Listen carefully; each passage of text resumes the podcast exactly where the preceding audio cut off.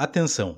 As falas ditas neste programa são de inteira responsabilidade de seus participantes e não traduzem necessariamente as opiniões de a Igreja de Jesus Cristo dos Santos dos Últimos Dias.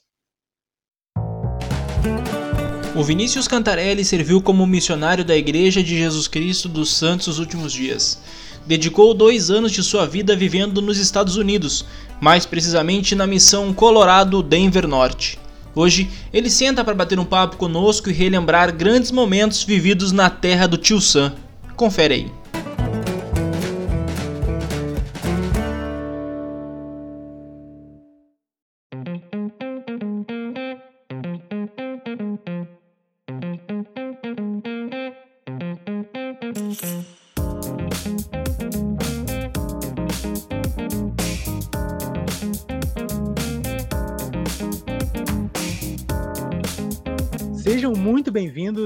Nosso podcast Plano Alternativo. Hoje, dia 16 de abril, sexta-feira, é um prazer a gente estar com vocês compartilhando mais histórias a respeito da obra missionária, esse assunto que nos é tão caro, tão interessante e tão legal de conversar um pouco. Por isso, hoje, primeiramente, eu quero dar boas-vindas ao Muniz Júnior, que está comigo nessa luta incansável por novas histórias. Uma boa noite, Muniz. O que, que nós temos para hoje? Boa noite, Christian, tudo certo? Hoje nós temos uma conversa sensacional com Vinícius Cantarelli, ele que serviu na missão Denver Norte entre 2013 e 2015 e com certeza tem muitas histórias bacanas para nos contar. Como é que tá, Vinícius? Tudo certo? Tudo 100%. Olá, olá. É um prazer estar aqui com vocês. Muito bom. Uh, Vinícius, começa conversando com a gente aqui, nos contando um pouco como é a tua relação com o evangelho e principalmente como ele entrou na tua vida. Com certeza.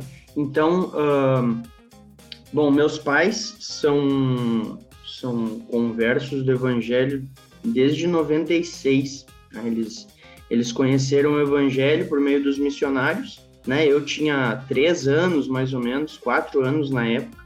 Né? Então, eu eu tô naquele limbo, né, entre ter nascido no Evangelho, ter conhecido o Evangelho mais, uh, né, mais velho, uh, mas eu uh, tenho, né, o, o, exemplo aí, sempre tive o exemplo dos, dos meus pais, dos líderes, né, desde bem pequeno. Então, na verdade, eu não recordo muitas coisas de antes da, né, antes da, dessa vida no Evangelho dos meus pais. Né? Me batizei com oito anos, né? Recebi o sacerdócio arônico com 12, foi aquela a, aquela vida normal, digamos, de quem nasceu aí, bem dizendo, o evangelho e se converteu mais para frente, né?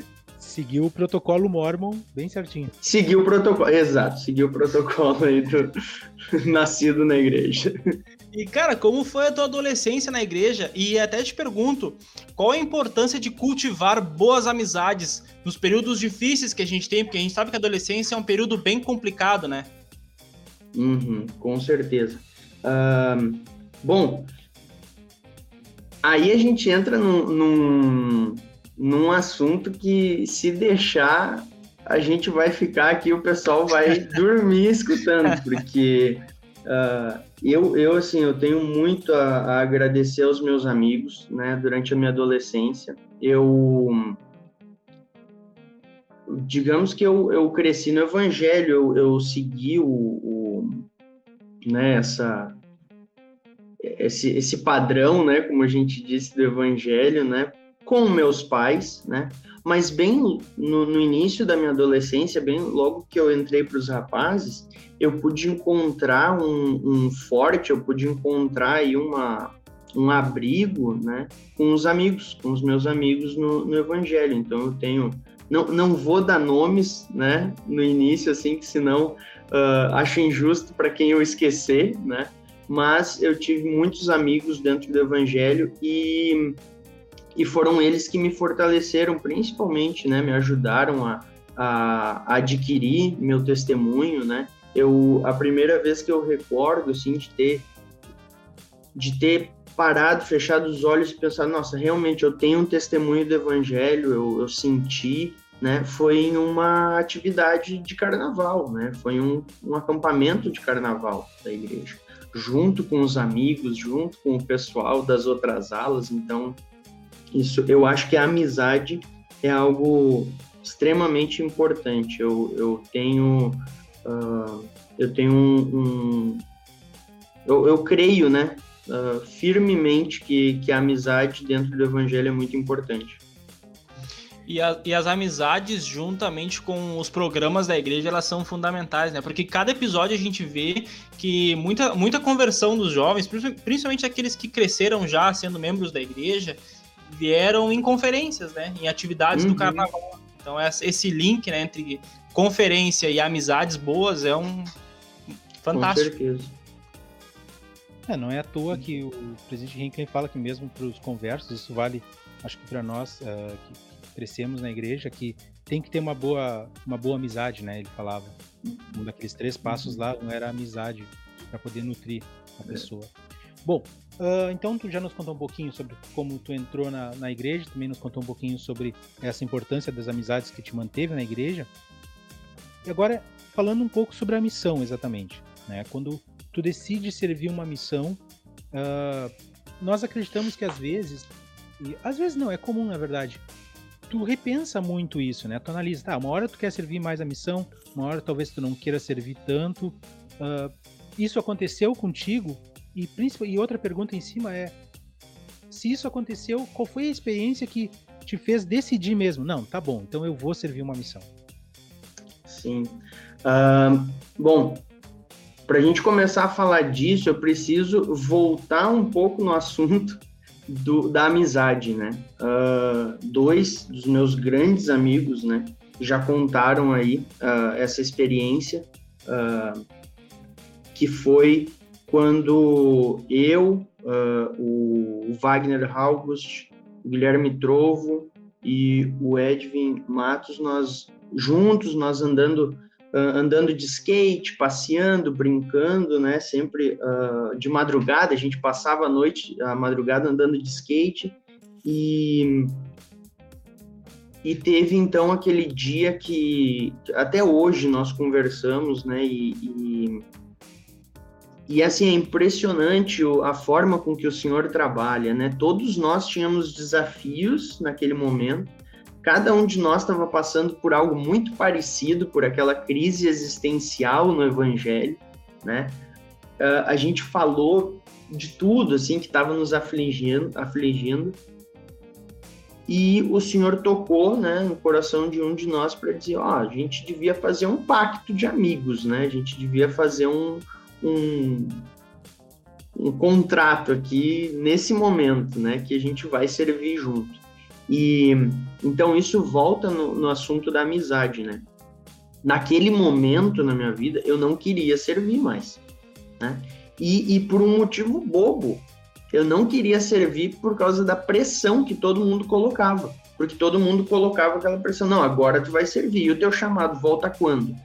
E eu ficava naquela, cara, eu tô estudando, eu tô trabalhando, eu nem As mandei pessoas... ainda meus papéis. As pessoas estavam mais ansiosas do que tu, né? Exato, e eu sentia muito essa pressão.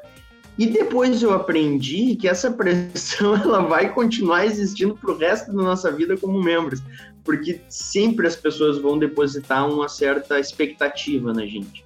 Vai ser para ir para missão, depois vai ser para casar, depois vai ser para ter filho, depois vai ter, ser para ter o segundo, depois e, e sabe-se lá o que, que vai ser depois, né?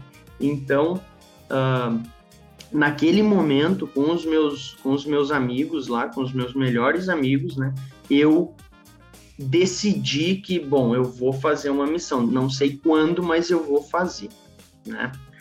Bom, tá decidido, a gente vai, todos vão fazer, né? Só que decisões, elas, elas às vezes tomam um rumo diferente, né? A gente decidiu que nós nos ajudaríamos, nós uh, todos participaríamos aí ativamente, né, da, da, da participação, da, da, ajuda um com o outro na, uh, na preparação da, da missão, no pré-missão, o que um precisasse, o outro ia ajudar. E pouco tempo depois, né, eu comecei, eu, eu digamos assim, eu sempre fui um, um, bom aluno, eu nunca fui um bom estudante, né? Então eu eu me formei, eu terminei o ensino médio e eu logo fui para um, um curso técnico, eu estudei turismo, e quando eu comecei a estudar uma coisa que eu gostava, eu, eu encontrei, assim, aquela, aquela vontade de estudar. E eu disse, nossa, é bom, eu gosto de estudar o que eu gosto. Então vou fazer uma faculdade, só que eu já estava na idade de ir para missão. Eu comecei a pensar, disse, ó, tá, decidi então, eu não vou para a missão. Não quero ir para a missão. Não quero ir para a missão. Um, não lembrei mais daquele pacto que nós fizemos, não, não lembrei mais do, do da amizade. Eu estava pensando em mim, né? E eu eu eu cheguei, assim como alguns do, do alguns do, dos, dos, participantes aí do podcast, eu cheguei para os meus pais, né? para minha mãe primeiro, porque a minha, eu sempre brinquei que a minha mãe, eu nunca precisei de um diário, porque a minha mãe era meu diário vivo. Tudo que eu tudo que eu que acontecia comigo eu contava para ela. Eu tive, sempre tive assim uma uma proximidade com ela muito grande, né?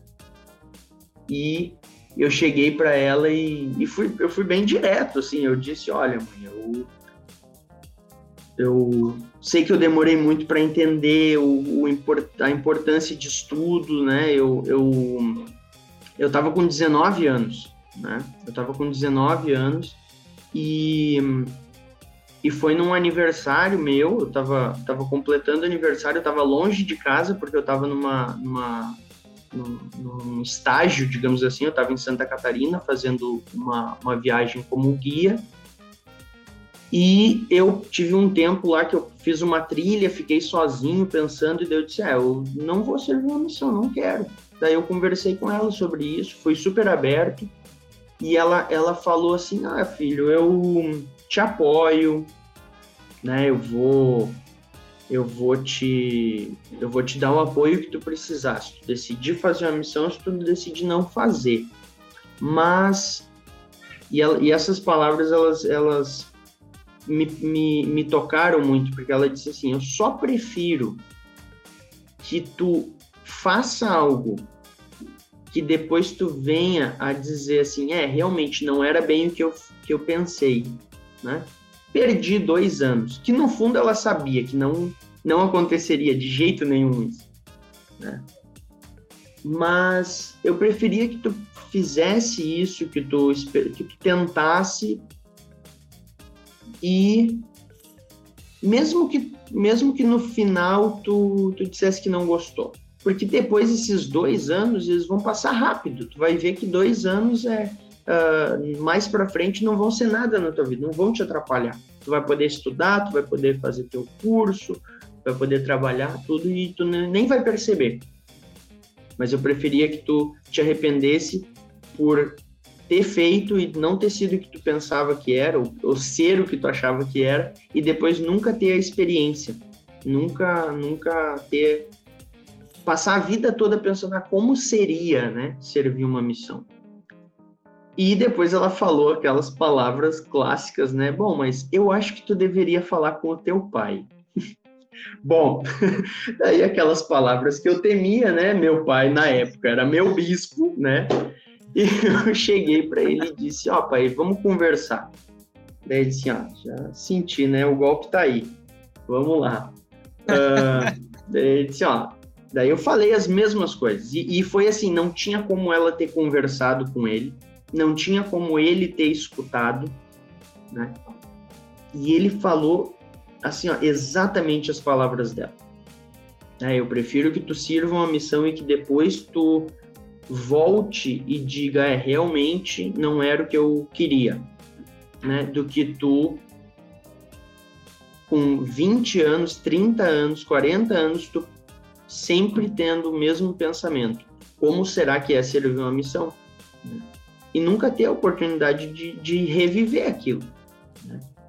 E essas palavras, elas me marcaram um pouco, elas me deram uma sacudidinha, assim, e depois ele falou o seguinte: Mas eu vou te fazer uma promessa. Eu disse: opa, promessa de bispo conta, né? Então vamos lá, manda tua promessa aí. Daí ele disse: Ó, vou te fazer uma promessa como pai e como bispo, porque eu vou ter esse poder vai para missão e tu fica seis meses. Se em seis meses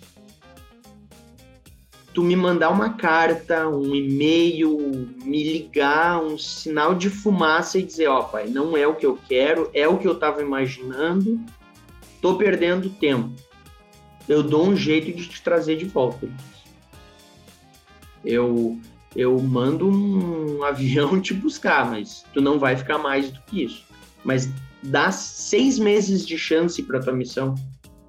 Bom, quando ele falou isso, me confortou um pouquinho mais, porque daí eu pensei, pô, seis meses eu perco aí, bem dizer, um semestre, porque não teria como eu começar, né? De qualquer forma agora. Então vou dar uma chance para esse negócio, eu pensei de novo. Vou dar uma chance para a missão. Quem sabe, né? Eu não posso aprender. E eu, eu, eu era muito cabeça dura, eu sempre fui meio, meio duro, assim, né? Meio... Daí eu disse, bom, eu vou fazer esse negócio, eu vou fazer essa missão. Mas eu vou ter que ir com desejo, cara. Não adianta eu ir sem querer. Se, se for nem que seja para ficar seis meses, eu vou ficar bem nesses seis meses. Eu vou aproveitar esses seis meses e vou fazer o que eu tenho que fazer. E eu comecei a, a orar, eu comecei a jejuar e eu disse, cara, eu não vou ir ficar só seis meses. Não, eu não vou, não sou desses. Eu não começo uma coisa para parar. Aí eu comecei a orar, comecei a jejuar. Eu, eu lembro muito bem de um domingo de jejum e testemunho, onde eu fui prestar o meu testemunho e eu disse: eu não vim para prestar o meu testemunho, eu vim para pedir ajuda de vocês, que vocês se unissem a mim em oração e jejum, para que eu tenha o desejo de servir missão porque hoje eu estou servindo, servir uma missão. Eu vou preparar, vou fazer os exames e vou ir para a missão. Mas eu não tenho desejo, eu estou indo porque é uma obrigação minha. E eu lembro que teve gente que riu, que achou que eu estava brincando, porque eu sempre fui muito palhaço. Teve gente que riu, que veio mexer comigo depois, eu disse: Não, é sério, eu não quero. Né? Eu não, não tenho esse desejo, mas eu vou. Então, eu orei, eu jejuei, e comecei a preparar. Levou bastante tempo para mim fazer essa preparação, fazer todos os exames, tudo. Uh, mas foi impressionante. Uh, na época, eu peguei a transição do. Eu acho que talvez o, o aí vocês dois, né, tenham essa, esse sentimento. O Christian com certeza enviou os papéis, literalmente, né? Preparou papel, assinatura, tá, tudo, tudo, tudo papel, né? Muniz, eu acho que tu preparou tudo no computador, né? Foi tudo escaneado, Sim, né? Tudo escaneado. Eu peguei bem esse, eu peguei bem esse, esse, essa transição, assim, porque eu preparei os papéis e na hora que eu fui entregar pro, pro presidente Gibran, ele, e que foi engraçado porque o presidente Pedro, que hoje é presidente do Templo de Porto Alegre, foi ele que me preparou para ir para a missão. Quando eu fui entregar os papéis era o, era o Gibran, né? Então foi bem, bem interessante. Eu agradeço muito aos dois pela ajuda que eles me, me deram. Mas eu fui entregar, ele disse, ah, obrigado, mas a gente não vai precisar, a gente vai mandar tudo online. Eu disse, opa, beleza. E foi instantâneo, cara. Foi, assim, impressionante. Eu entreguei aqueles papéis, eu entreguei aquele envelope pardo e eu sentia, eu não fazia ideia para onde que eu ia. E eu sentia que tinha gente que precisava de mim né? Eu precis... eu sentia que eu que eu tinha gente para ajudar, não sabia onde, mas eu tive esse esse sentimento. E foi a resposta do Senhor, ele disse: "Ó, oh, tá vendo? Tu vai precisar, tu vai precisar, tu vai ter gente que vai precisar de ti. Tu é necessário, né? É isso, eu me, eu me senti necessário. Exato. Eu me senti necessário nesse momento. E aí tu prepara, entrega o envelope, recebe e lê lá: Você servirá na missão Denver Norte. Quais sentimentos passaram pela tua cabeça? Eu imagino que passou na cabeça do teu pai, porque eu vou ter que juntar dinheiro seis meses para esse cara, trazer esse cara dos Estados Unidos para cá. Se, né? fosse em Londrina, se fosse em Londrina era mais fácil, né? Ou oh, bem mais fácil. Cara, e, e eu vou dizer, no fundo ele ele sabia que eu não. Já, nesse, nesse momento ele já sabia que eu, que eu ia. Um fato interessante é que é o seguinte: antes mesmo de eu, de eu enviar os papéis, ele, ele pegou e disse assim: Filho, uh, nós temos que fazer teu passaporte. Deu que passaporte, pai? Tá até louco. Não, não, filho, a gente tem que fazer teu passaporte. Eu disse, mas pra quê, pai? Ninguém vai para fora. Já tem o Wagner na estaca que tá indo para Londres. Da onde que eu vou ir para fora? Não, não, mas vamos fazer porque é o seguinte, ó. Já. É, já deu a cota, já, né? Daí ele disse, não, filho, mas vamos fazer porque é o seguinte, pensa comigo. Um passaporte leva tempo. Pô, na época levava uns dois, três meses aí para ficar tudo pronto se tu precisar, digamos assim, ó, se tu precisar, tu não vai estar tá perdendo esse tempo, tu já vai ter tudo pronto. Então, eu disse, opa, o velho tá pensando na minha volta, né? Ou não vou perder tempo, né? Tá, tá bom, mas tu que vai pagar. Vamos lá. Fui na polícia, fiz passaporte, daí eu disse, ó, isso daqui é 150 conto jogado fora, porque tu sabe que não vai precisar, tá? Porque eu tinha certeza que eu ia ficar no Brasil. Daí quando chegou, quando chegou o, o chamado, foi aquele aquele momento assim, né? foi algo bem estranho porque hoje eu, eu vejo assim, cara, eu, eu abri o meu chamado na frente do presidente da estaca do meu pai e era isso, né? Não tinha mais ninguém, eu não esperei minha mãe chegar do trabalho, eu não esperei meu irmão chegar do trabalho, eu só peguei, abri e olhei.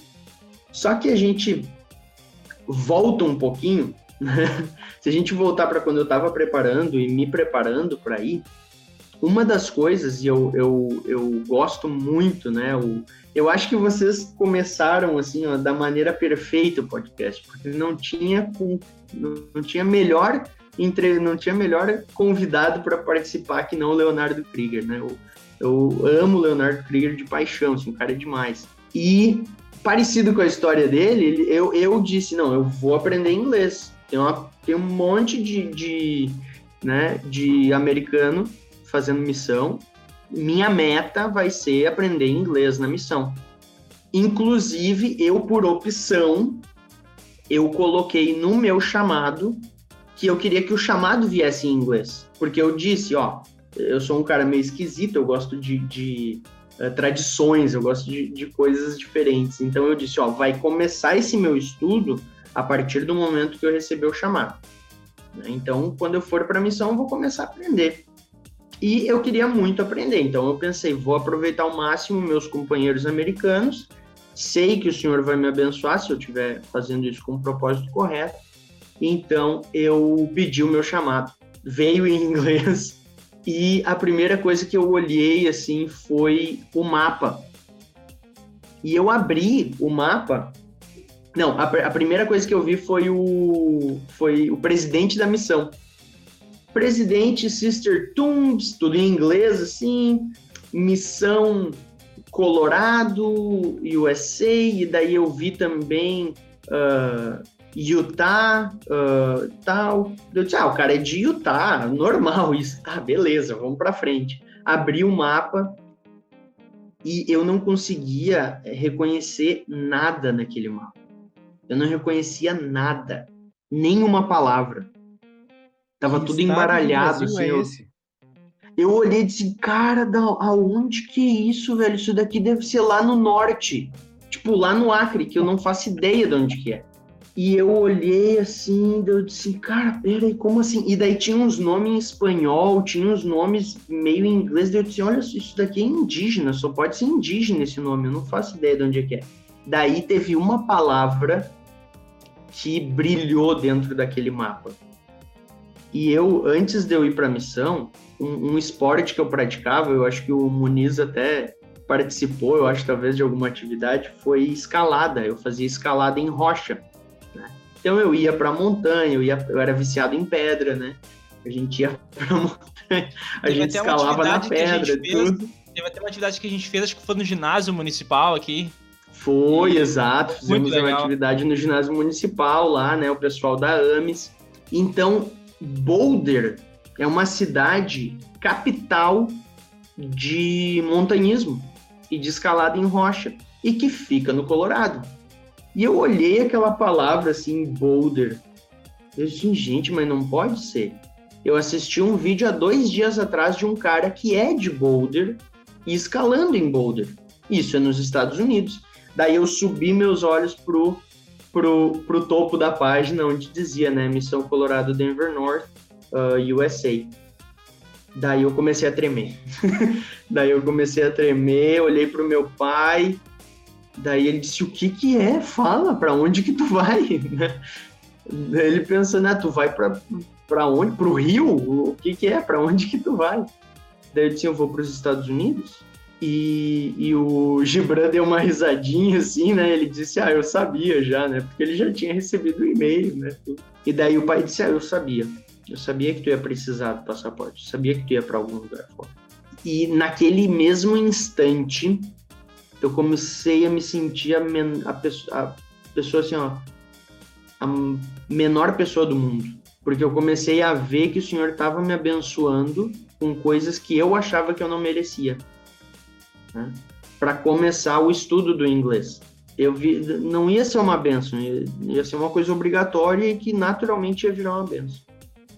Né? Então começou aí uh, esse choque, né? Primeiro. Daí depois foi aquela preparação e o que, que tem que levar, o que, que não precisa, né? o que, que precisa. Então, aí foi, foi uma experiência e tanto o Colorado ele fica em que parte dos Estados Unidos? Colorado fica do ladinho de Utah. Ele, ah, ele é o. Isso, isso. Ele é a região centro-oeste ali. Ele fica uh, do lado de Utah. A, as montanhas de Utah é o que dividem aí o Colorado de Utah.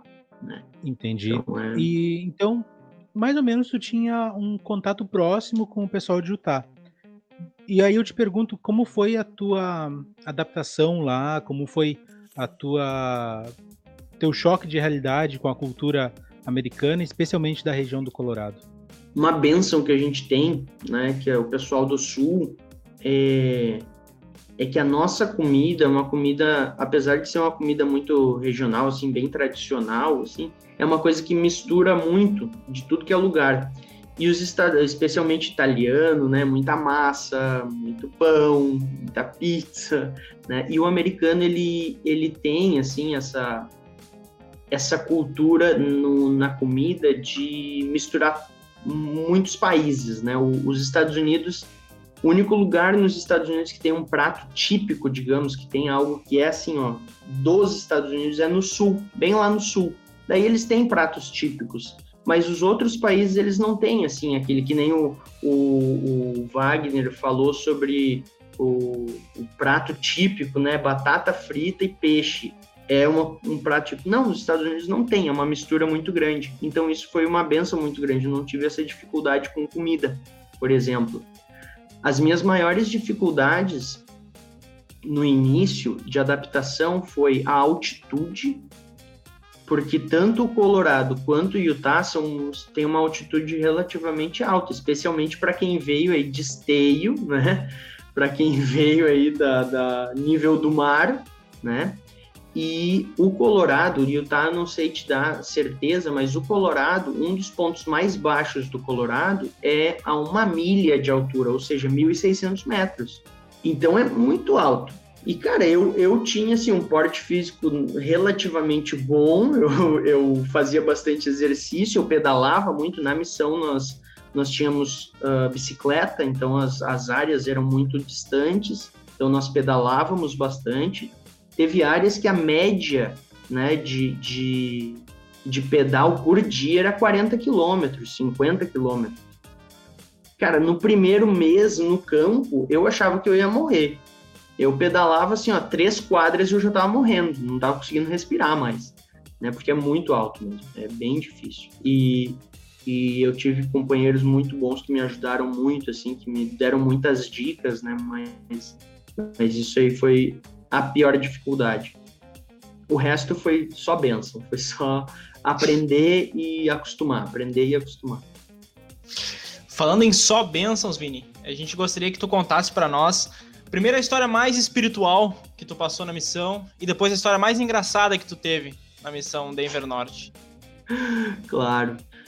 Cara, a missão mais. A, a, a experiência mais espiritual. Eu acho que eu tenho duas, assim, que eu não, tenho como definir, assim, qual que foi a mais, né? Uma delas eu ainda estava no CTM. E o idioma não foi fácil Né? O idioma foi uma barreira muito difícil para mim. Uh, inclusive aí uh, é uma história engraçada, mas não, não foi algo da missão em si. Foi quando eu estava indo. Uh, eu cheguei no aeroporto e tem uma, tem uma coisinha que a gente chama de evasão de divisa, que é quando tu leva acima de 10 mil dólares para os Estados Unidos, né? Eu, como sou um cara muito rico, né? Eu tinha 300 mil dólares, né, na minha carteira, que eu ganhei de um membro, assim, né? Eu, eu disse 300 mil, eu disse 300. Era 300 dólares. Ah, tá, falou 300 mil. Falou 300 mil, é. é. Na hora de passar na imigração foi o que eu falei. Eu disse que eu tinha 300 mil ah. dólares comigo. E tentando falar inglês naquela enrolação, e a mulher me olhou assim com uma cara e disse: Tá, tá bom, passa aqui com a gente então.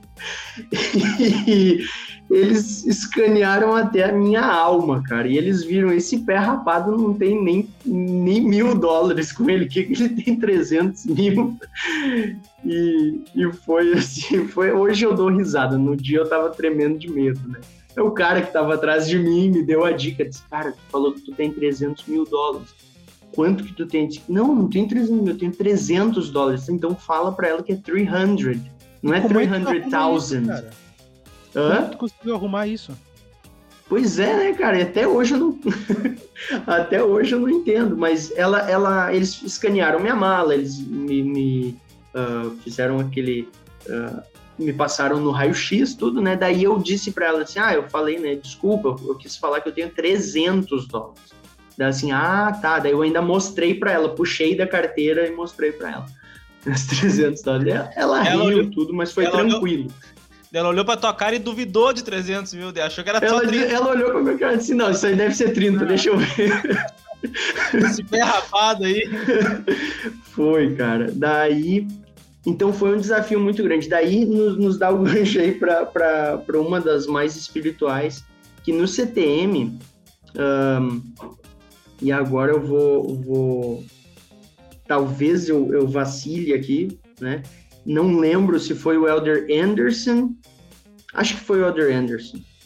Eu tava assim, ó, num momento muito difícil no CTM, eu não tava conseguindo entender ninguém. Uh, ninguém me entendia, parecia um gato e um cachorro conversando.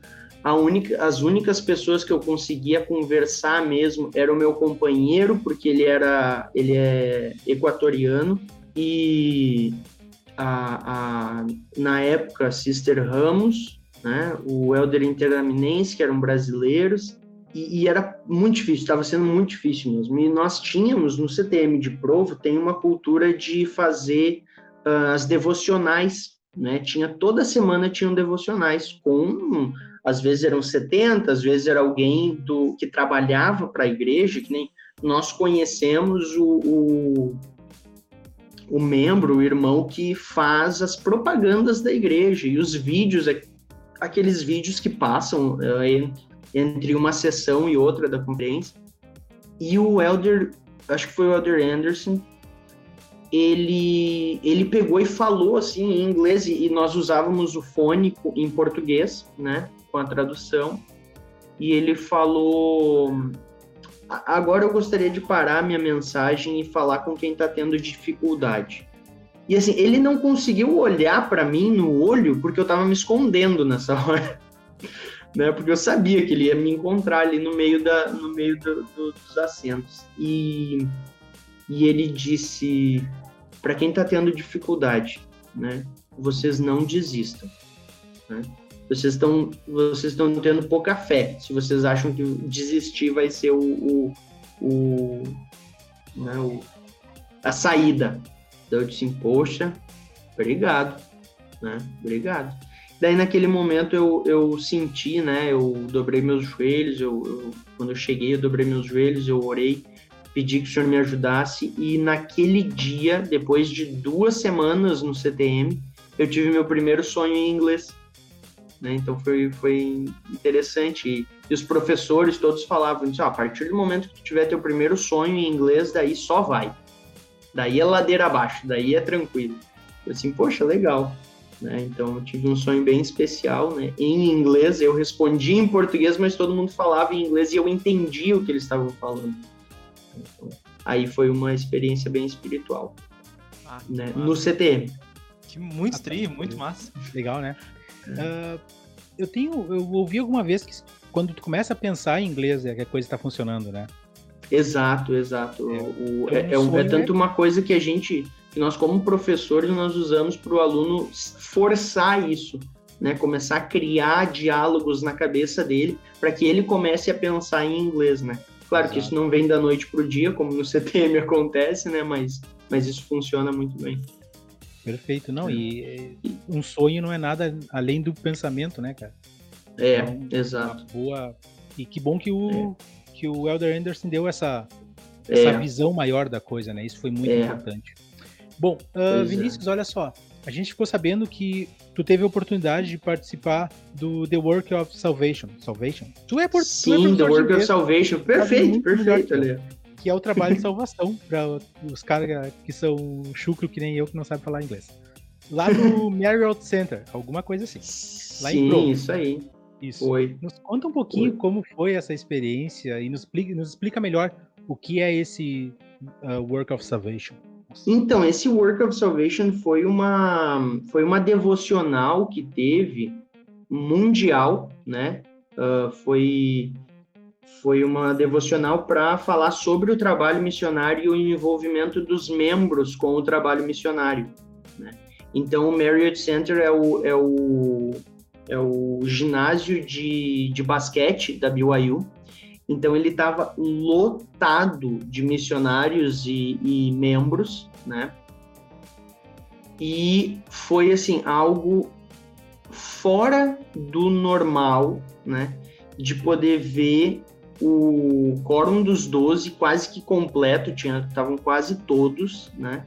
Lá uh, ao vivo, assim, né? Ver eles, eu estava muito próximo deles e foi assim um, um trabalho que abriu né, o, os olhos de um, uma devocional que abriu os olhos de muita gente que, que foi aonde a igreja começou a focar mais ainda né, no trabalho dos membros com o trabalho missionário.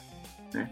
Uh, e assim, uma das coisas que mais me chamou a atenção, infelizmente o profeta, o, presidente Monson, ele estava um pouco adoentado, ele não pôde participar ao vivo, mas ele ia participar. Ele acabou gravando, né, um, uma mensagem e foi transmitida lá. Mas uma das coisas que mais me, me chamou a atenção e foi que me abriu os olhos sobre sobre os, os, os membros esses, né, do, do Fórum dos Doze, os profetas, é, é que eles são pessoas normais. E quando eu vi o Elder Oaks passando pelo Elder Holland, os dois são gigantes, para vocês terem uma ideia, são muito altos. Os dois levantando a mão, e é que vocês, o pessoal que está escutando aí não está vendo, né, cara? Mas os, os dois dando um high five, que a gente chama, que é quando tu levanta a mão e um bate na mão do outro, Cara, eu olhei assim e disse, não é possível. Como assim? Depois o, o, o Elder Holland mexendo com o Elder Oaks, assim, sabe? Fazendo, tipo, meio com uma cosquinha nele, assim, sabe? Quando passou por ele de novo. Esse cara não é possível. Eles são, eles são pessoa normal, assim, eles são gente também, cara. Então isso foi impressionante, foi, foi uma das coisas que me chamou muita atenção também lá. Mas foi uma experiência, assim, fenomenal tá dentro da mesma sala que todos eles. Assim. Foi, foi muito interessante, muito espiritual. Uh, inclusive, eu acho que está disponível para quem quiser assistir, né, ainda hoje. Né, o, o foi bem, e é um bem legal. Tão fora da curva, porque acho que nem na conferência geral eles estão todos juntos, né? Sempre está faltando. Exato, exato. Foi algo muito especial né? mesmo. É. é um evento bem único que teve. Foi, foi um evento bem único. E essa é. questão de nós mesmos criamos esse, esse bloqueio de achar que eles são, como eles são apóstolos e falam com o Senhor, tipo, nós mesmos criamos esse negócio de que eles não brincam, que eles não dão risada. É, são uma pessoa séria. Exatamente. E Vini, cara, falando em acontecimentos importantes, uh, a missão em si é um super acontecimento importante, né? E muitas vezes a gente não registra os momentos que a gente vive na missão a gente confia na nossa mente e com o passar do tempo a gente vai esquecendo de muitas coisas. Tu teve a oportunidade de registrar muitos momentos na missão? É assim, ó, é um dos maiores arrependimentos que eu tenho da missão foi essa essa esse meu essa minha falta de compromisso com o diário, né? Eu sempre fui muito relaxado com o diário. Eu sempre comecei diários e não durava mais que dois meses. Né? Eu sempre tive muita dificuldade de ter esse hábito de escrever no, no diário. Um, e eu, durante o primeiro ano da missão, eu fiz essa batalha, né, de escrever o diário, de pegar o, o diário, de escrever e, e sempre foi muito difícil de, de manter e às vezes chegava em casa muito cansado, não estava com, com vontade, não estava com aquele, né, com aquele ânimo para estar tá escrevendo diário. Mas quando eu estava quase, eu acho que eu estava prestes a completar um ano, me veio assim um, um insight, me veio uma ideia na mente de começar a gravar, a pegar a minha câmera, né? E começar a gravar. A, a casa que nós morávamos tinha um tripé, né? A, a, lá, né? Para dar um, um contexto, no Colorado é uma das missões que tem como projeto piloto que os missionários morem na casa dos membros. Né? Então é bem interessante. Não sei se ainda é assim, acredito que sim, porque dava muito certo. Mas durante a minha missão inteira eu só morei em um apartamento de missionário. O resto era só casa de membro. E são aqueles membros que mais velhinhos, que os filhos já estão na faculdade, ou que os filhos já têm netos e, né? E, que eles têm aquela casarona e estão sozinhos. Então, normalmente eles davam aí o porão para a gente morar, né? Normalmente eles têm, eh, lá no, no, Colorado é muito comum ter porão acabado, né? Então o porão, acabado não, o porão pronto para morar, como se fosse um apartamento. Uh, então eu, eu, tive essa oportunidade de ter sempre o contato do membro muito próximo, né? E a irmã tinha um, um, tripé lá que ela não usava, eu pedi emprestado, ela disse, pode usar. Daí eu disse, eu vou começar a me filmar, né? Então não toda noite, mas pelo menos uma, duas vezes na semana, eu fazia um resumo, né? E eu salvava todos esses vídeos aí durante um mês, digamos, eu era o tempo mais ou menos que levava para chegar um cartão, uma carta aqui no Brasil. Então eu filmava, daí chegava no final do mês, eu botava no, no esse cartãozinho no envelope, escrevia a carta para os meus pais e eu mandava o resumo do mês, né? e eu mandava para eles. E eu fiz isso com três cartões de memória. Daí eu mandava um, eles filmavam algumas coisas, mandavam algumas fotos, algumas coisas e me mandavam de volta. Então a gente estava sempre se trocando, né? Esses, esses vídeos. Hoje eu tenho algumas lembranças da missão por conta disso, porque eu salvei tudo na nuvem, salvei tudo no YouTube lá e, e, eu posso voltar e assistir, né? Aquele momento difícil que eu tive ou aquela aquela experiência bacana. Uh, e, e, de vez em quando eu assisto, de vez em quando eu mostro pro pessoal, né? Alguma coisa. Então isso me ajudou muito. Me arrependo de não ter me tocado de fazer isso antes, né? Mas, foi uma ferramenta que eu usei, inclusive para quem está se preparando, gente. Isso aí vai ajudar muito vocês, né? A gente está Uh, a gente está conversando aí não só com quem já voltou, mas quem está se preparando. Comecem a pensar na ideia de vocês se filmarem, de vocês falarem as experiências de vocês. Eu, eu acho que isso vai ajudar bastante a, a eternizar aí os, os momentos da missão de vocês. É, não sendo contra a carta, mas a gente já está numa geração que é mais audiovisual, né, cara? Ah, com então, certeza. Bastante. Né? Uh, só antes da gente fazer a próxima pergunta, eu vivi algo parecido com o que tu relatou aqui, só que eu sempre gostei muito de foto. Na minha época ainda uhum. não tinha celular com, com câmera, então Sim. a gente tinha que comprar aquele rolinho, então era, sabe, muito precioso. Aí, Até velho, hein, Christian? Rolo de filme? Eu ia falar a mesma coisa. Cara, assim, ó, no meio da minha missão eu consegui comprar uma digital. Aí foi, oh. sabe, pá, grandão. Beleza, né? E eu tava, grav... eu tava lá tirando foto e tudo, tentando guardar o máximo de recordação, porque eu memorizo muito visualmente. E Aí eu emprestei a minha câmera para um, um dos meus companheiros, meu penúltimo companheiro, Elder Cus, que mora em Caxias do Sul. Um abraço para ti, inclusive. Oh. É, aí, depois da depois da, do planejamento, ele resolveu pegar e pediu minha câmera emprestada para ver umas fotos. E eu fui pro meu quarto. Ele ficou ah, na não. sala do planejamento. Ah, não. E o que aconteceu, cara? Ele conseguiu apagar todas as fotos, cara. Todas. Ah, não. Nove meses de foto. Ah, aquele dia, Poxa. sabe, foi um dia que eu pensei muita coisa que não que o missionário não tem que. Bah, aquele dia foi horrível, horrível, horrível. E eu, tipo, É, eu tava tão imagino. bravo que eu não consegui brigar com ele, cara. Eu, tipo, ah, só. tá. Consigo imaginar isso. E não tem, Nossa. não tem que fazer, né, cara? Não, tem, que fazer. Não tem, já Por era. mais que tu fale, não tem. Não, nada vai voltar. Então, eu- qual é o conselho que eu dou? Seguindo a linha do Vinícius. É, pessoal, vocês têm muitas oportunidades hoje de tirar essas fotos, fazer vídeos digitais e já envia para alguém. Não faz que nem eu. Não guarda, porque vocês podem ter um companheiro como eu tive. Muito obrigado. Mala. Vai escutar isso. Ah, é, O alívio do Christian falando isso. bah, é dizer. Olha, ele tá até mais alto agora, eu acho que até liberou uma carga dele aí, eu acho. Eu tava aguardando pro episódio que a gente fosse conversar, mas eu resolvi falar agora. Muito obrigado. Ah, Vinícius, fazem oito anos que tu já voltou da missão. Ah, tu consegue lembrar como foi a tua readaptação na época?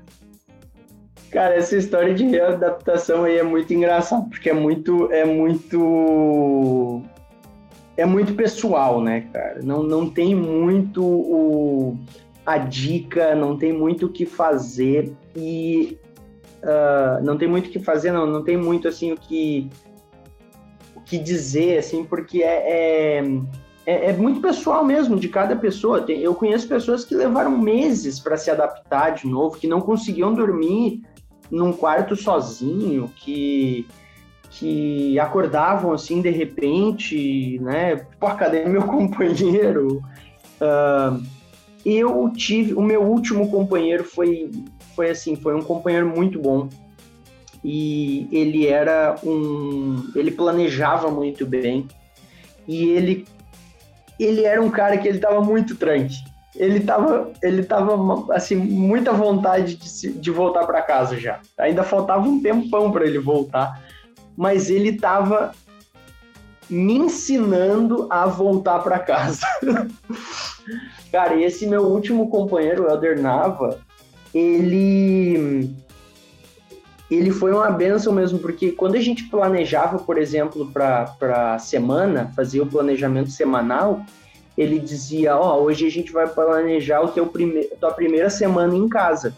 O que, que tu vai fazer a tua primeira semana em casa? Deu, pô, tá. Daí a gente planejava para a área e depois a gente tirava lá aquele, aquele finalzinho lá da, da, da, da- Como é que é que a gente chamava o, o, o inventório, né? Inventório de companheirismo, acho que é. Eu não lembro bem em português como Inventário é da dupla. que é. Inventário da dupla, boa.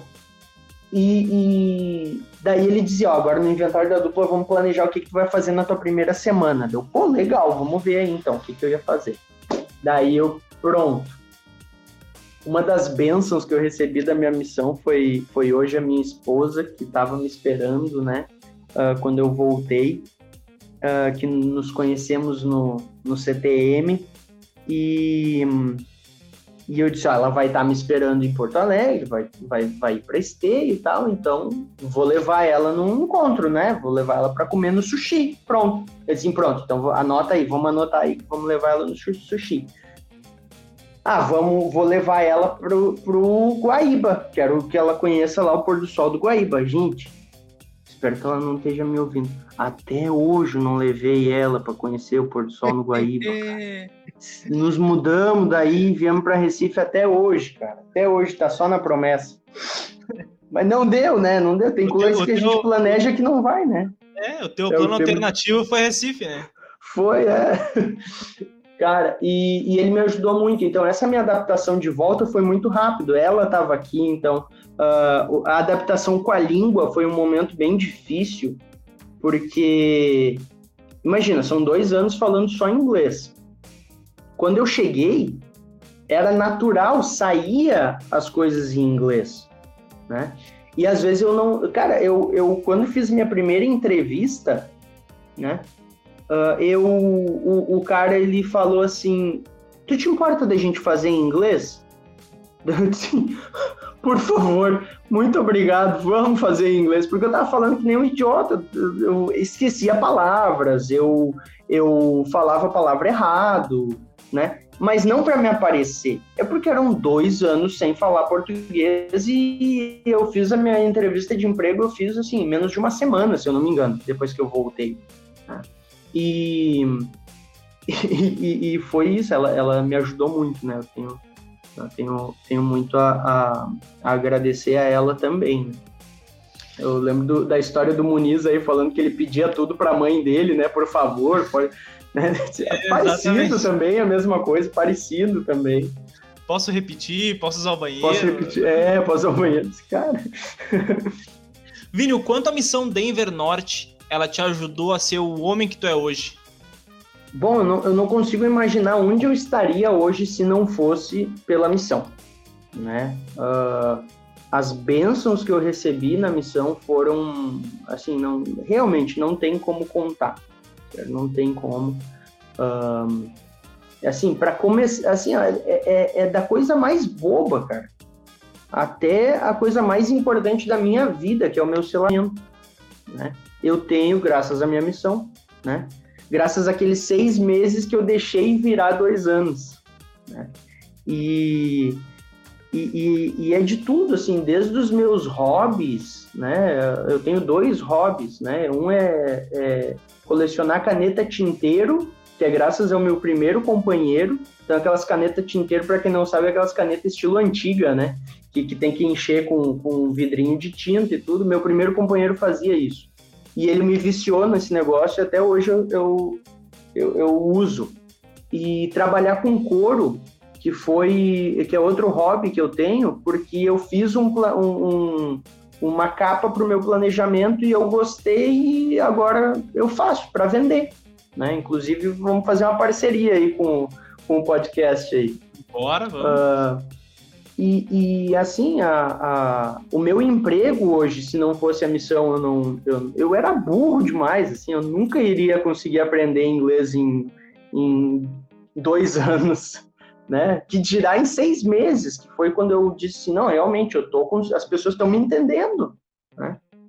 E o meu emprego, hoje, hoje eu, eu sou professor de inglês, eu dou aula para uma escola uh, de curso de inglês, né, para adultos dou, uh, dou aula em uma escola privada, da, da rede privada, uma escola particular, dou aula para o ensino médio, e, e, assim, eu não consigo me ver fazendo outra coisa. Eu amo dar aula de inglês. E é uma coisa que eu não imaginava que eu estaria.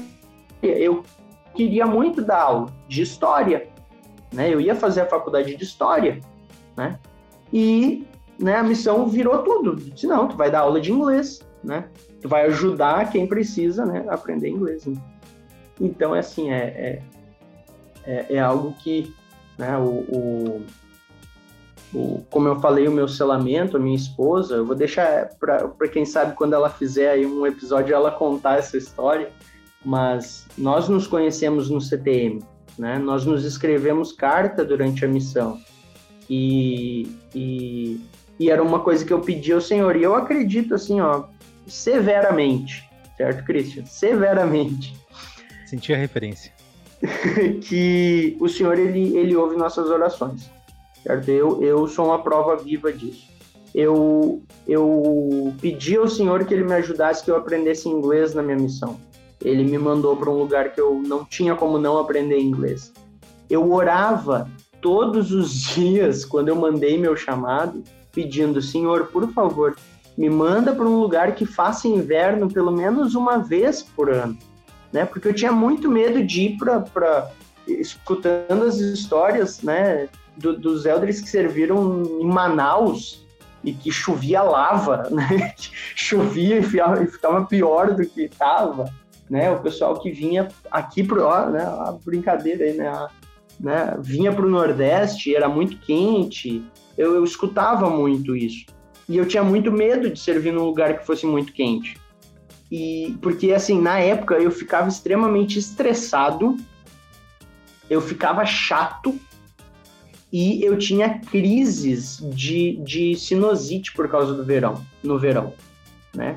Uh, crises assim ó, fortíssimas de sinusite por causa do sol e por causa daquela sair do, do ar-condicionado, ir para o calor, sair do ar-condicionado.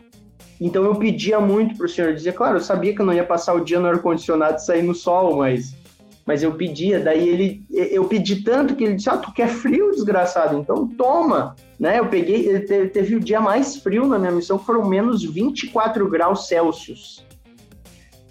Gente, vocês não conseguem imaginar o que é menos 20, 24 graus Celsius, assim, é, é, é, fora da casa. A umidade do nariz congela no momento que tu pisa na rua.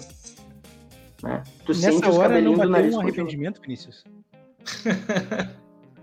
eu, eu olhei para cima e eu disse assim, pô, não era para tanto, né? Mas, mas, mas foi uma benção. O frio lá é muito bom. Eu, eu adoro frio, eu, eu gosto muito do inverno, né? Foi, então, o Senhor ele ouve nossas orações. Eu, eu tenho assim, ó, eu, eu acredito que eu sou uma prova viva disso, com certeza. Que legal poder ouvir isso, Vinícius. Última pergunta que a gente faz agora, então, antes do quadro. Qual é o conselho, Vinícius, que tu daria então hoje para um jovem que está em dúvida sobre servir missão? Essa é uma pergunta que eu tenho me feito bastante, assim, desde que eu comecei a escutar o podcast de vocês, que, assim, não puxando o saco de vocês, desculpa a expressão, mas tem sido uma benção, né, muito grande ter o podcast aí, tem tem traz um espírito muito bom para todos nós. Então, primeiro, né, muito obrigado pela iniciativa de vocês aí do, do plano alternativo. Uh, mas é uma pergunta que vocês fazem para todos e, e, é uma coisa que eu percebi que ninguém falou e que eu, né, durante a missão eu percebi é, é que é assim tu ir para a missão sem um propósito não é um problema. Certo? E eu vou, vou explicar isso. Ir para a missão sem um propósito não é um problema. Eu tive um companheiro que nós batemos muito cabeça, nós discutimos muito, porque na ideia dele, a missão dele era uma, eram férias dos pais dele. Ele estava vivendo isso, ele estava de férias dos pais dele. E, e, eu disse, cara, tu não vai, não pode deixar que tua missão seja só isso. Tu precisa encontrar o teu propósito. Então é assim, uh, se tu tá se preparando e tu não sabe o teu propósito, que vai ser como missionário, fica tranquilo. Continua orando, continua jejuando, vai e lá na missão tu vai encontrar o propósito, né? Seja ele o propósito raiz da missão, que é convidar todos a chegarem-se a Cristo por meio do batismo, arrependimento, ou se vai ser aprender a conviver com as pessoas, ou aprender a ensinar, ou aprender a, a, a amar as pessoas diferentes de ti. Então, voltar com esse propósito é, é, o mais importante. É tu voltar com um propósito. Tu então, tu ir sem propósito, tudo bem, mas voltar, não. Se esforça para encontrar o teu propósito na missão. É uma ótima, é uma ótima resposta. E como tu disse, a gente não, não, não ouviu isso antes. E, e é verdade. É verdade. E muitas, muitas pessoas deixam de ir por não ter esse propósito e acabam perdendo, né? Uhum, uhum. Tem gente que chega com aquele fogo e eu vou batizar, e eu vou ensinar, e, e, vai diminuindo, né? E tem gente que chega lá sem saber o que, que vai fazer, né? E, e, e volta assim, ó, pregadores natos e, e, pessoas que tinham um poder assim de, de carregar o espírito e de demonstrar, de fazer com que as pessoas sentissem um espírito uh, né, enorme. Sim. Então, uma boa, muito obrigado. Vini, passando para o quadro agora, que é o Pensa Rápido. Essa a gente não manda para o pessoal. Caramba. Justamente para. Aí vocês estão com o cara errado, eu sou muito devagar, mas vamos lá. O problema é que o Vini, o Vini é um dos caras que escuta a gente, assim, assiduamente, então ele já sabe as perguntas. É, é já sabe. Ah, eu espero que sim, eu espero que sim. Se for, aí vai ser mais fácil. Vini Cantarelli, qual foi o teu melhor companheiro? Cara, meu melhor companheiro, companheiro mesmo, foi o meu treinador.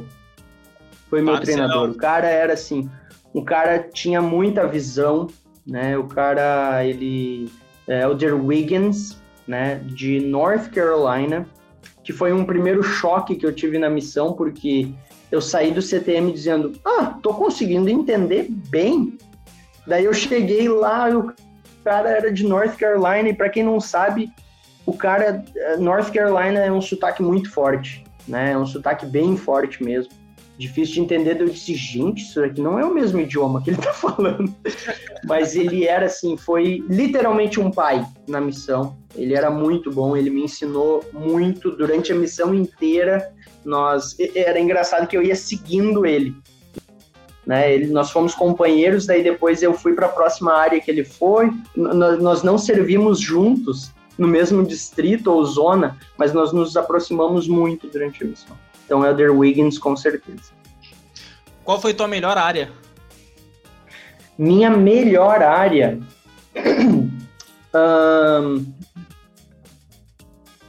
Bom, eu, tenho essa divisão aí da melhor área como a área de Auburn Hills Parker. Tem que ser só é, uma, Auburn Hills Parker, então, foi essa, cara. Auburn Hills Parker foi a primeira área que eu chorei porque eu estava sendo transferido, porque foi uma transferência de emergência, porque o meu companheiro recebeu o visto dele para ir para o Brasil, para vir para o Brasil, e, e, e, daí o presidente disse, ó, oh, tu vai ser transferido, tu vai para outra área lá, e porque teu companheiro vai para o Brasil. Daí eu, putz, eu chorei mesmo. Eu tava três semanas só naquela área, mas eu criei um amor muito grande. Os membros eram excelentes.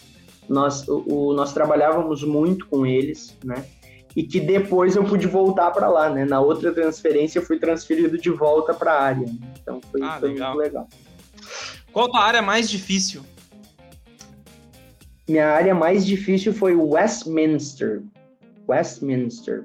Uma área super desafiadora, porque foi assim, o, a única área, como eu falei, né, o pessoal, o pessoal escutou que eu, nós morávamos na casa dos membros, né, então a, a irmã que nós morávamos era uma irmã viúva, e ela era muito desafiadora, ela era uma pessoa bem difícil de lidar, ela um, um, momento ela trazia uma regra, no outro dia aquela regra não valia mais, num dia podia, num dia era para a gente comer na cozinha dela, no outro dia não podia comer na cozinha dela. Então foi bem desafiador isso.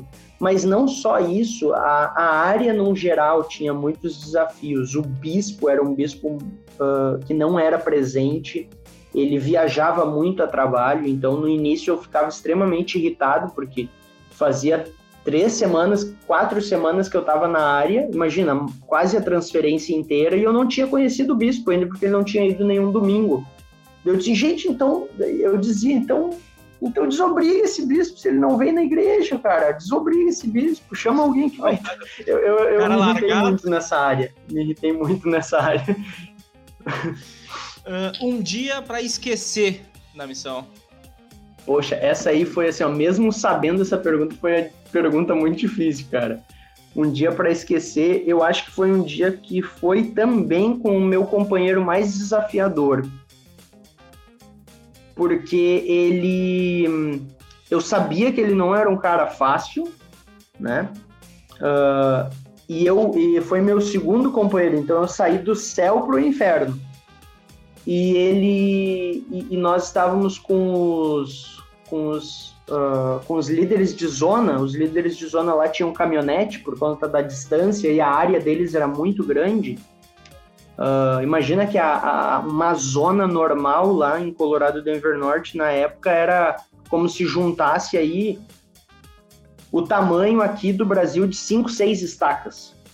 Né? Era o tamanho de uma estaca lá na missão, né? Porque é muito isolado mesmo as, uma ala da outra. E e, e, nós estávamos no carro deles e ele parou, ele gritou assim: para, para, para, para o carro agora. Deu de minha nossa, o que que houve? E nós estávamos literalmente na esquina da nossa casa. Daí ele falou, eu conheço aquele moleque lá, eu conheço aquele guri lá. Deu tipo, opa, peraí, como assim, né? Dia da transferência, o cara já tem um contato que ele conhece, bora lá. Cara, e, e no mesmo dia eu descobri que esse menino que ele conhecia, ele ele é irmão de uma menina que ele estava conversando na área que ele estava antes e que eles estavam meio que tendo um caso de namoro e pô, foi muito difícil, porque eu pensei, pô, o cara mora na esquina da nossa casa, a gente vai poder ensinar ele e o meu companheiro queria era tipo conversar com ele, bater papo, ir para casa para assistir filme, fazer serviço e em vez de, de trabalhar mesmo, né? Ensinar. Propósitos totalmente distantes, né? Tu pensando, cara, vou batizar um guri. Exato. Vou batizar um guri e o outro pensando. Eu pensei, pô, vou batizar um guri. O cara tava pensando em namorar a irmã do cara. Ele achou o propósito dele, só que não era bem aquele, né? Que a gente esperava. Não era bem esse, né, pô? um dia para reviver na missão, Vini. Um dia para reviver, caramba.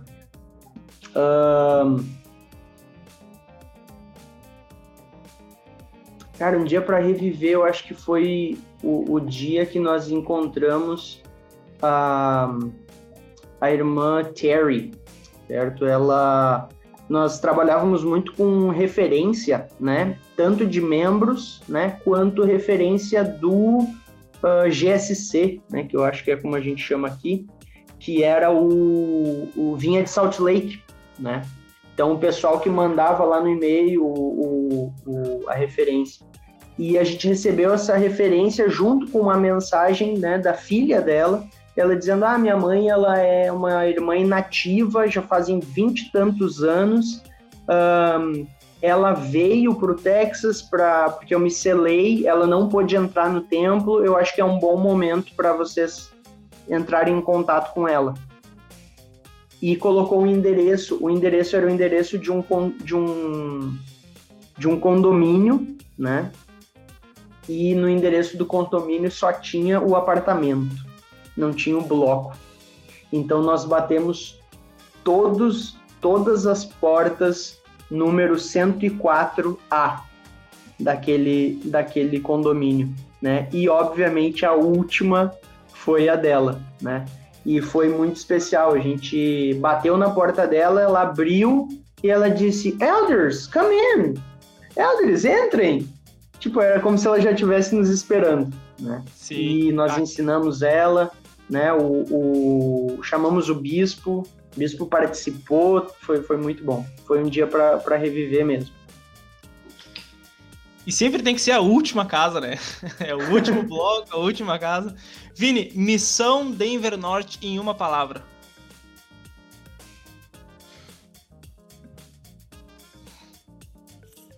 Uh, acho que benção é meio clichê, né? Mas uh, não uma só palavra, mas ninguém fica para trás. Ninguém fica para trás. Uh, era, era como se fosse um lema da missão. O, o meu segundo presidente de missão, ele ele estipulou um, um tema de mil e um, né? Era mil e um batismos como meta, né? Para o ano, para ter uma ideia. Isso daí é meta de mês, para dependendo da missão, né? Mas nós tínhamos a meta de batizar mil e uma pessoas no ano. Uh, e aquele um era aquela uma alma que não seria esquecida, né? E ele conseguia fazer com que nós nos sentíssemos aquela uma alma que não foi esquecida também né, o presidente. Então, foi muito bom. Uma pessoa para indicar para o podcast, para vir aqui conversar conosco.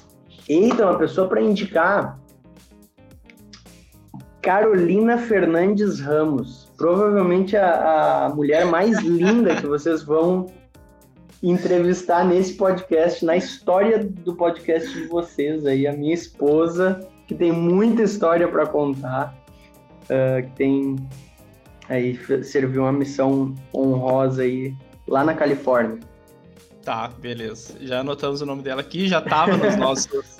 Opa, olha aí, ó. Já tava na agenda, agora vamos apurar ainda mais. Que coincidência, hein? Que coincidência, rapaz. Vini, muito obrigado por ter aceito o nosso convite, Isso. por ter batido um papo conosco. Espero que tenham gostado. Eu tenho certeza que o pessoal que tá ouvindo agora gostou muito. E eu, particularmente, adorei, cara. Foi muito bom mesmo. Muito obrigado. Que bom, fico muito feliz. Fico muito feliz. Foi um prazer enorme, viu? Participar. Muito bom, muito obrigado, Vinícius. Obrigado a vocês também que nos ouviram até agora e aprenderam um pouco mais sobre a missão Denver Norte através do, das palavras, né, que o Vinícius Cantarelli nos deu hoje. Nós sempre pedimos e vamos continuar pedindo, é claro, que vocês uh, nos sigam no Plano Alternativo no Spotify, também nos sigam no Instagram, arroba plano underline alternativo. Nos próximos dias temos outro episódio com outro convidado e já fica o convite para você participar através do Spotify Plano Alternativo. Até lá, tchau, tchau. Tchau, tchau.